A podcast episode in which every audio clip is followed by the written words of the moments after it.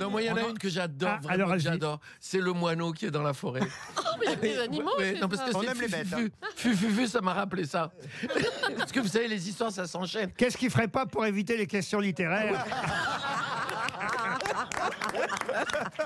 Et un moineau, il est dans la forêt, il est là, fu, fu, fu, fu, fu, il se balade, c'est le bruit des ailes, hein, fu, fu, fu.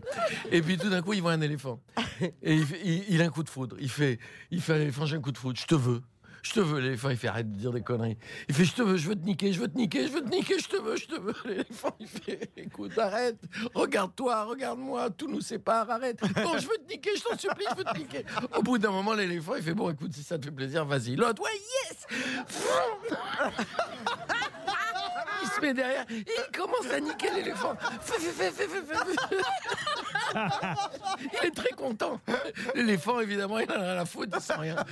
Au-dessus, dans un arbre, il y a un singe qui est en train de manger une noix de coco juste après sa sieste. Et tout d'un coup, il regarde la scène, il fait c'est dingue. Il y a un moineau qui nique un éléphant, j'avais jamais vu ça. Il meurt de rire. Il perd la noix de coco, elle tombe sur la tête de l'éléphant. L'éléphant, il fait aïe, et le moineau fait t'aimes ça, salope?